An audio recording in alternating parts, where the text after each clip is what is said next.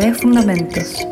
Te introducimos en el pensamiento creativo y poético de una escuela que reformuló la enseñanza de la arquitectura y el diseño a partir de los años 60 en Chile. Su sello humanista y diálogo con la poesía establece una estrecha relación entre el ser humano y el continente que habitamos. Aquí encontrarás extractos sonoros del archivo histórico José Vial Armstrong, con clases magistrales de Alberto Cruz, Godofredo Yomi, Claudio Girola y Fabio Cruz, entre otros. Hola, buenas tardes. Nos encontramos aquí en el ámbito de los podcasts que está realizando la Escuela de Arquitectura y Diseño, en el contexto de las polifonías, principalmente para hablar de los fundamentos y del pensamiento creativo y poético de nuestra Escuela de Arquitectura que reformuló la enseñanza de la arquitectura y el diseño a partir de los años 50 en, Chile, con un sello humanista y un diálogo permanente con la poesía, donde se ha establecido una relación estrecha entre el ser humano y el continente que habitamos.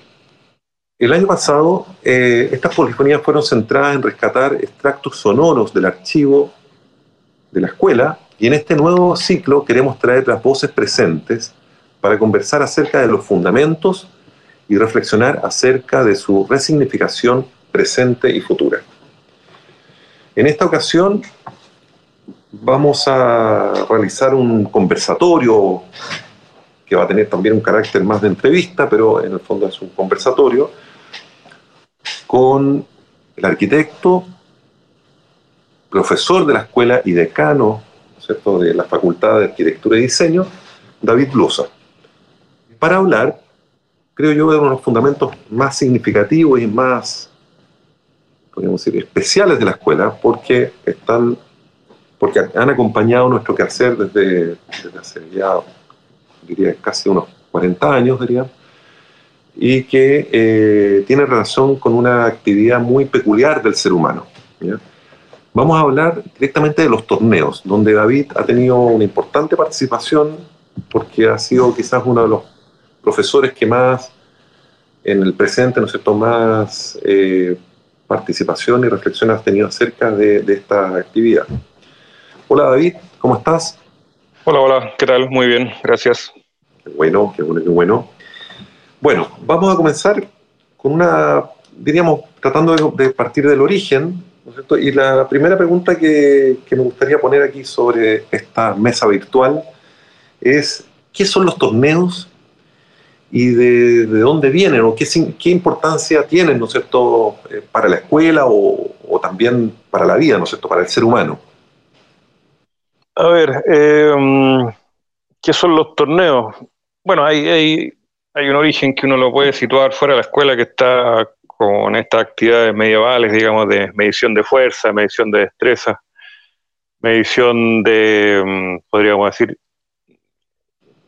qué habilidades tenían unos pueblos sobre otros, digamos, y, estaban circunscritos a ciertas reglas. Pero yo creo que, como eso es historia, creo que sería más interesante circunscribirlo dentro de lo que podría significar al interior de la escuela, que en ese sentido quizás asociarlo a la palabra juego más que o junto con la palabra torneo.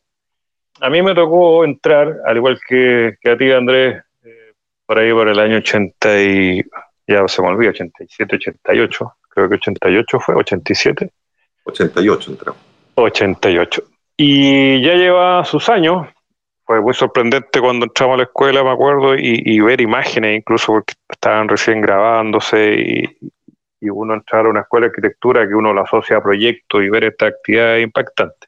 Yo creo que así tal cual escrito no lo he leído, pero juntando ciertas dimensiones que son fundacionales, dado el tema en el que estamos, está muy relacionado a la reestructuración de la malla curricular de la escuela.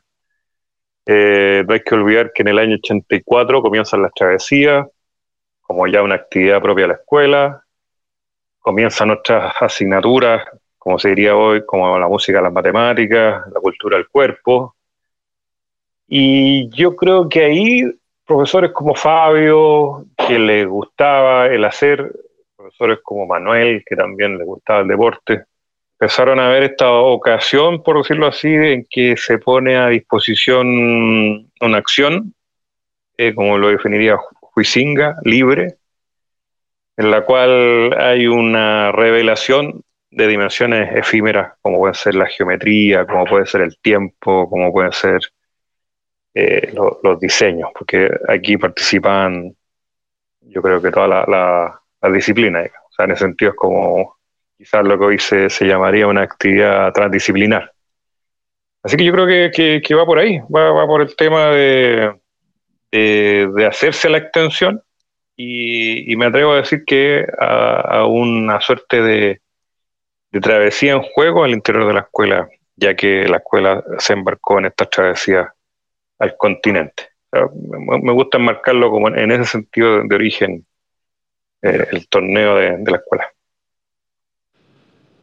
y, tú dices que, claro, se realizaban, en el fondo, eh, o sea, es importante eso porque en el fondo estamos hablando de una reestructuración de la escuela, no solamente de, de la disciplina, la arquitectura o el diseño, sino que de unas materias que son complementarias, como la música, las matemáticas, la cultura del cuerpo. Pareciera que la cultura del cuerpo va acompañando de la, podríamos decir, todo el proceso de las acciones de los torneos, ¿no? Es como que está muy presente en la dinámica de esa actividad, que es una actividad curricular, y el torneo que se realiza cada cierto tiempo, se realizaba cada cierto tiempo en la escuela.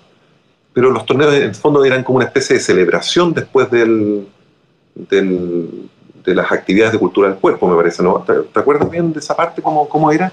¿Y con quién se jugaba? ¿Éramos solamente una actividad dentro de la escuela o habían participaban otros en estas actividades? Yo entiendo que, yo entiendo que era el interior de la escuela, ¿eh? porque claro, pues uno se confunde o, hay otras actividades asociadas como la Copa Recreo, no sé si te acuerdas con la Olfibaña que se realizaban, digamos, pero eso ya está como en lo agonal, digamos, que era una competencia, y era una copa que estaba en disputa. Eh, los juegos, entiendo, o los torneos, no, no eran todos bajo un mismo patrón, ¿ah? eh, porque, por ejemplo, algunos requerían como el lodo, este, el, de los zancos, y que se armó toda una cancha eh, de una preparación larguísima. O sea, digamos, e, era la actividad, uno diría, de, ese momento, ¿ah? en relación a, adiestrarse incluso, ¿ah? que, donde empieza a aparecer la, la figura de Carlos Navarrete también acompañando a Manuel de, educación física. Entonces, yo diría que, en ese sentido, claro, eh, distinto a lo que a posterior empezamos a, quizá ya por ahí, por los años 2000 puede ser, a que fuese una, actividad culmine, como venir a celebrar. los, primeros era, eran una factura, te diría, de alta dedicación. E incluso la palabra adiestramiento también le calza. Mm, sí. Sí, pues a mí me tocó estar en el, taller de Manuel cuando hicimos el... ¿De la membrana? Membrana, el manto. El manto. Lo, presentamos, ¿te acuerdas? En, la celebración de los... En, una celebración en Ciudad Abierta, no me acuerdo cuál... No sé si fue un torneo. No, fue solamente un torneo, no fue para no fue para la la celebración de los 40 años, no fue para eso. Yo te diría que calza con, la celebración, porque fue en las dunas, me acuerdo, y puede haber sido los mismos años de la Casa de los Nombres, del año 80, estamos hablando del 92. Podría haber sido, podría haber sido, a ver, aquí lo tengo. Porque acuérdate que la gracia, la gracia de, ese juego, o podríamos decir que también entra como en la teoría, eh, después uno recoge estas dimensiones, en su momento puede haber sido un inconveniente, que se, se, realiza como otra, otra actividad de la que estaba presupuestada. Ah, claro, claro, claro. Dice, la membrana aerofuselada para acrobacias, que al principio era otra cosa, era otro juego que se jugaba con una pelota, era una especie de cancha plana. Exactamente. de tela, y que uno metía el cuerpo entre medio y iba jugando, pero después con el viento, el viento, ese equívoco del viento, o sea, ese imprevisto, lo transformó en esta especie de membrana aérea, ¿no? Membrana para Sí, absolutamente. Claro. El, el, Pancho Groxato se colgaba de la membrana, ¿te acuerdas? Y, era el único que de sostenerse ahí en la parte alta. hubieron varios, hubieron varios, me acuerdo, digamos, que, que ¿cómo se llama? Eh, aprovecharon, digamos, esta sustentación pero bonito porque en ese sentido, si yo lo sigo relacionando con las dimensiones del juego, el juego también tiene lo inesperado y quizás de las cosas como regalo en ese momento fue que eh, la extensión aparece también con el viento. Entonces es, probable ahí que, la primera versión haya estado muy en el, abstracto de la vega, del, plan, y digamos ya escala uno a uno, que esa es la gracia que también tienen los torneos y los juegos, que uno se encuentra con las cosas uno a uno, eh, apareció el viento como, como factor, como factor lúdico, así que no, fue, fue súper, digamos, o sea, en el sentido la versión 2 eh, muy buena. Sí, sí, no, de todas maneras, claro. Oye, y mm, volviendo un poco al, a lo que tú planteas al principio, al tema del, juego, y comparando, o sea, y complementándolo con esto, porque en el fondo eh, lograr un adiestramiento en un deporte, podríamos decir, son palabras mayores, ¿no es cierto? O sea, como que realmente un deportista aprenda a jugar un juego, es un tema, podríamos decir, que requiere mucho adiestramiento. Y claro, yo creo que esa, especie de azar que pasaba con, los torneos, como que nos, permitía de algún modo saltar esa vara, ese problema. O sea, de algún modo los juegos que, y los torneos que se realizaban tenían que tener esa condición de que lo podía realizar una persona que no supiera jugarlo. En los torneos que te tocó diseñar, ¿qué había que tener dentro de la ecuación del juego, del cálculo del juego, para que se diera esa suerte como de condición improvisada, diríamos, donde cualquiera pudiera jugar, aun cuando no supiera cómo jugar, diríamos? Fíjate que, en ese sentido yo armaría una separación eh, entre lo que eran los torneos que se realizaron, los que Manuel precisamente hizo y los que después intentábamos y algunos hicimos y resultaron a posterior. Y, lo que tú dices, hay un tema que yo creo que se podría decir bisagra, ¿ah? eh, y, que probablemente así a simple vista no es tan percibible, pero era, era, era importante, porque si la palabra adiestramiento la cambiamos por técnica, los que realizaban, digamos, tanto los zancos u otros, tenían que tener alguna técnica aprendida, por decirlo así, que es lo que llegó a adiestramiento, que puede sonar quizás más, más de otro orden, pero quisimos cuando después realizamos otros torneos que fuese lo que uno porta, o sea, eh, el hecho de vivir eh, con mochila en, la espalda, caminar, eh, saber, no sé, por tomar un palo, lo que fuese, como esas cosas casi como innatas, que fuese esas las, las dimensiones presentes para los siguientes torneos. Por tanto, de alguna manera no se requería una técnica para el juego preciso, sino que era hacer aparecer aquello con lo que uno vive. Así como, insisto, uno inconscientemente el cuerpo lo equilibra para sentarse, para pararse, en fin. Eh, después uno con, los años va necesitando como ciertos suplementos, digamos, un bastón, lo que tú quieras. Pero en ese sentido, los juegos a posterior, los torneos a posterior, quisimos que, que fuese con lo que uno porta. ¿ah? Porque decir nada es, no decir mucho, o sea, decir nada es, inexacto, sino que más bien decir con lo que portamos. O sea, y en ese sentido, por eso eh, muchos de ellos son con cable, con un puntal, organizarse ahí eh, en el momento, porque son las cosas que uno innatamente hace, pues, o sea, uno va a conversar en grupo y hace un círculo. Entonces, ese tipo de cosas, quizás más poquito más, más escondida de, lo consciente, eh, eran los que quisimos se pusieran en juego en los torneos que hicimos a posterior. Así que yo creo que lo que tú dices marca una diferencia. O sea, hay un, digamos, hay una técnica adquirida para el juego preciso en los torneos iniciales y hay una técnica subliminal con la que uno aporta y puede jugar en los torneos que, que puede realizar. Yo creo que es un bonito punto a, en otro momento a profundizar. Digo. Claro, claro.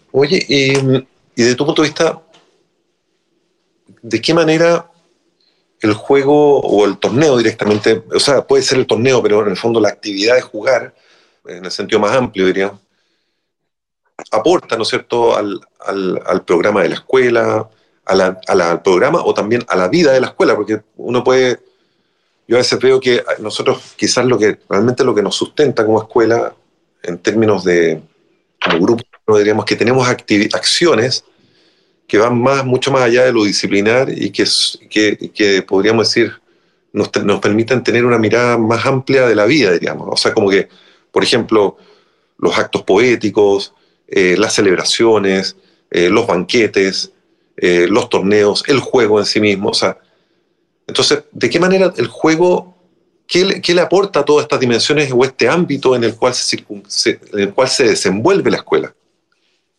Mira, uno puede reafirmar lo que en el libro, tú te acuerdas, está el libro Los Torneos, que es el del 2005, si no me equivoco, y ahí aparecen cuatro razones que, que, las comparto, digamos, a propósito del por qué, por qué lo hacemos, digamos, ¿no? Diría, por qué la escuela tiene torneo y si uno se va a una pregunta más, más de fondo, no diría por qué jugamos. Ahora, eh, ahí los cuatro, estos cuatro puntos, yo los comparto plenamente a propósito de lo que significa una creación artística, lo que, lo, lo, que asoma como esa sorpresa que siempre hay que tenerla presente, digamos que ese proyecto nos lanza tan hacia futuro sobre las cosas, cuando uno estudia arquitectura y está proyectando, pero que no, tiene la, la, la, plenitud de aquello que está pensando, sino que lo tiene como un proyecto, por decirlo que es lo habitual, lo que conocemos cuando se estudia. En cambio, el juego nos trae una cosa que ahora, a veces, como diría, poéticamente sería un presente. Eh, está la dimensión de la invención, porque si bien yo mencionaba a propósito de, de que está como técnica innata con la que uno trae, no significa que, que, que no haya invención lo que se opere, ¿ah? trae una invención. Y tiene también como una suerte de ocio, de ocio eh, que, que, acompaña muy bien a las dimensiones formativas. Pero yo fíjate que le agregaría un punto más, eh, que yo creo que más allá que sea en nuestra escuela o en otras escuelas se puede hacer, eh, y aquí cito a un, eh, a un autor que, que, yo lo meto aquí a la conversación junto con Huizinga, Kailos, no sé, y otros que han escrito sobre el juego, que es Donald Winnicott. Donald Winnicott es un psicoanalista y que él hablaba sobre los juegos a propósito del espacio potencial. Entonces, eh, es un autor que, que, ojalá quien esté escuchando aquí lo, lo investigue, lo, lo profundice, porque eh, habla, habla precisamente de que los juegos permiten que uno se, se, se, acerque a ciertos objetos y no otros, que son una suerte de umbrales a los espacios. ¿ah? Eh, los niños con sus juguetes. Y, habla, habla de los objetos transicionales, ¿ah? aquellos que nos van permitiendo eh, ir circulando por ciertos umbrales, y que incluso él nombra que la manera de formarse cuando uno en niño o infante de lo que está dentro y afuera. Entonces, yo diría que, que, hace muy bien a una escuela que tiene arquitectura y diseño jugar, ¿ah? porque si, si, me vuelvo a, Winnicott, diría es porque lo que hacemos nos permite que tengamos delante cosas, objetos, eh, lugares transicionales. Así que yo creo que, que, que fundamental, o sea, bajo este punto de vista, es fundamental cuando uno estudia arquitectura y diseño jugar, digamos. Yo, yo lo resumiría, eh, digamos, estos cuatro razones más, más Winnicott que lo, lo, lo, meto aquí también al concierto. Claro. Bueno, y también tiene relación, bueno, que está en, la, en el fundamento de la escuela, con la, con la, visión poética de la escuela, ¿no? Que, ah, no, por supuesto, claro. El sentido de la fiesta, ¿no es cierto? El sentido Claro. El eh, supremo rigor de mi libertad, como decía vos. Claro. El juego. Claro. La, o sea, la fiesta es el juego supremo rigor de mi libertad. Ah, claro. Entonces, es un, es un, claro, es un tema, es un tema, yo creo que, que, que está como en las bases justamente del, de la educación, ¿no? Al final de cuentas, uno diría, o sea, tomando lo que tú dices de Winnicott, en el fondo es un elemento, una herramienta que debiera estar siempre la base, en la base de la formación de las personas, de los jóvenes, pero que, que no se incorpora desde esa perspectiva, sino que se incorpora como una cuestión a veces que está solamente acotada a lo deportivo, ¿no? Eh, quizás, ah, claro. Mira, los colegios también tienen actividades deportivas. Ya, perfecto, pero, pero están, tienen un enfoque, o sea, muchas veces uno ve el enfoque del deporte en, el, en, en la educación primaria o secundaria y, tiene uno solamente un sentido práctico ¿eh? y no lo, como lo estás planteando ahora, ¿no es cierto? Como esta cosa diríamos, como, como el espacio potencial o transicional, o sea, que te, que te permite como llegar a ese umbral de, de, la vida, de la vida, de, de ti mismo, de, tus posibilidades. Así lo entiendo, ¿no? De lo transicional, así, ¿en ese sentido te refieres? sí, sí, sí. Sí, lo que pasa es que, a ver, eh, o sea, yo coincido efectivamente en los colegios, los niños lo que hacen es educación física. Entonces, en ese sentido el deporte está asociado a, que el niño o la niña se recree, pero es un tema como de salud, salud pública, digamos, los niños, qué sé yo, evitar la obesidad, eh, que tengan relaciones entre ellos interpersonales a propósito de lo que es, no sé, pues trabajar en equipo, la competitividad bien entendida, no sé, o sea, está asociado como a valores si tú quieres, pero no y quizás no, no, sé si corresponde. Sería interesante ver si en los colegios tiene cabida el que el juego pueda estar asociado a esta acción que el, cuerpo requiere para saberse estar en un lugar. Porque lo que Winnicott nos no, no indicaba o indica, digamos, a propósito de. Porque él, él, lo ve mucho en los niños, ¿ah? eh, él empieza a estudiar esta relación que tiene el niño con su mamá, eh, por qué, digamos, tan apegado al cuerpo, por qué jugamos con las manos, por qué, digamos, hacemos lo que hacemos casi instintivamente con los niños, que jugamos, qué sé yo, con las manos primeramente, después el niño pasa entre medio de las piernas, lo ponemos a nuestros hombros, que todo esto que uno lo ve desde el afecto, sin duda que lo tiene, eh, es un modo de ir entendiendo el espacio. Entonces, que es algo que, es algo que lo, lo traemos. Y en ese sentido yo creo que, claro, el modo de entender el juego nos permite que la arquitectura, llamémoslo así, muy seco, la, disciplina, eh, transgreda de buena forma el que sea una educación superior. Entonces, entendía como la educación terciaria pues, de la universidad sino que esto puede derramar hacia atrás, y digo en un sentido lineal nomás, pues no lo estoy hablando ni complejo, ni, ni mejor, ni peor, ni peor, ni más, ni menos, sino que digo secundaria, primaria, entender lo que es el espacio, entenderlo, digamos, eh, a través del juego. Y en ese sentido, actualizarlo, o sea, podría actualizar una serie de, yo diría, de, actividades que los colegios, insisto, no digo en todos, pues si están los Montessori, está el Baldo, no sé, pueden haber muchos colegios que, que hasta agredido o, han, incorporado eh, más temas que los propios que tienen que ver con la educación física. Entonces, pero desde el punto de vista de la escuela sería, creo, muy interesante que pudiésemos abordar más allá, y tú lo dijiste, de, de verlo como ese acto inicial.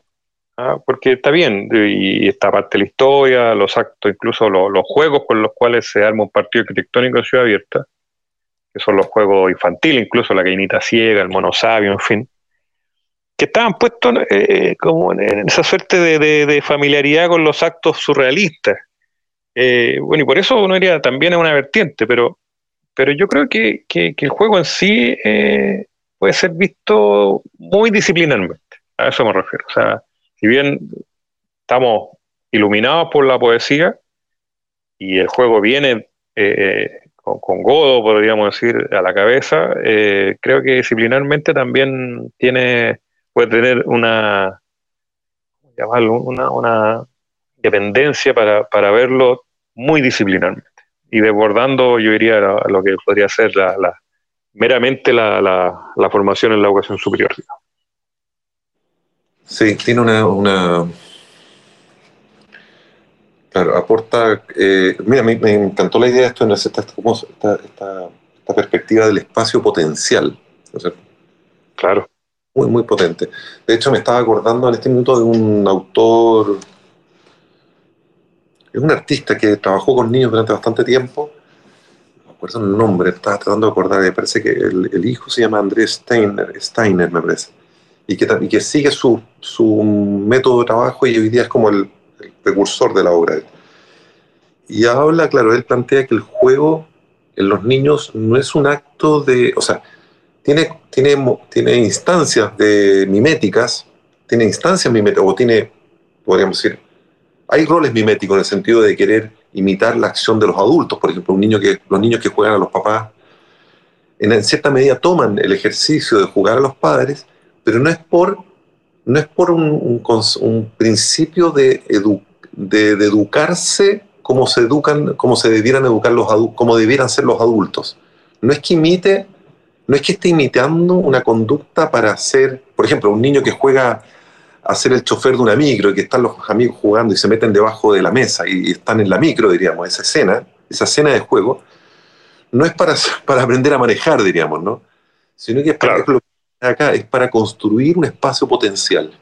Y ese espacio, Huizinga decía una cosa muy bonita también, que esto que el juego es un acto extraordinario y que, y que debe ser extraordinario porque la vida no puede, no puede lo, lo, extraordinario no puede volverse ordinario porque deja como que en el fondo el ser humano como que, o sea, como que necesita estos ritmos, ¿no es cierto?, de, de, lo cotidiano y lo extraordinario, lo cotidiano y lo extraordinario, del rito, diríamos, por un lado. Pero por otro lado, habla de ese campo, ese campo de juego que por un lado puede ser divertido, puede ser alegre, pero es absolutamente serio, ¿no? O sea, que el que juega, se juega la vida en el juego. esa suerte como de jugar, por ejemplo, a, a, ir en la micro y que se forma ese espacio potencial, pero que es como una seriedad que anda a meterte ahí, diríamos, ¿no es cierto? es, que, hay, es, que, hay, un tema ahí que, que Huizinga también lo, lo, coloca cuando define el juego, que es clave también, que es lo que tú dices en el fondo, que es lo convenido. Entonces, porque una cosa interesante que tiene el juego es que todos tienen que estar conscientes que están jugando. O sea, no, podría existir algunos que no saben que están jugando y otros que, y, otros que creen que están jugando. O sea, esa confusión no, no está fuera del juego. o sea, y es que lo que pasa a veces en la vida diaria, que alguien, no sé, pues está, no lo toma tan en serio, ah, el otro sí. Pero eso, eh, digamos, es, no, no sería fatal para el juego. O sea, todos tienen que saber que están jugando y todos convienen en las reglas del juego.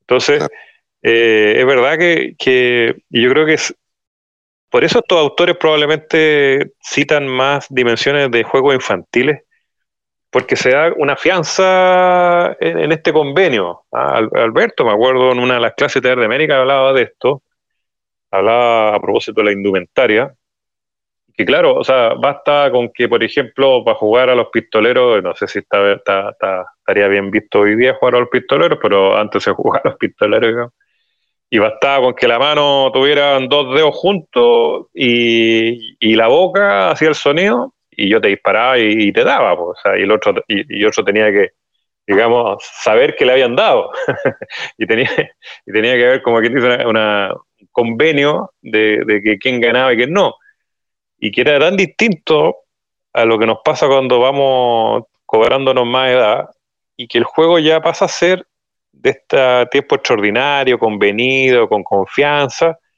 a hacer el tiempo libre. Y ahí es donde empieza a morir. Eh, eh, el juego, deporte, tiempo libre, el juego, deporte, tiempo libre, indumentaria, indumentaria, mercado, eh, tengo que tener las zapatillas para trotar, si no, no puedo trotar. O sea, empieza a ser como lo contrario, por decirlo. ¿ah? Requiero no sé qué cosa porque si no, no lo puedo hacer.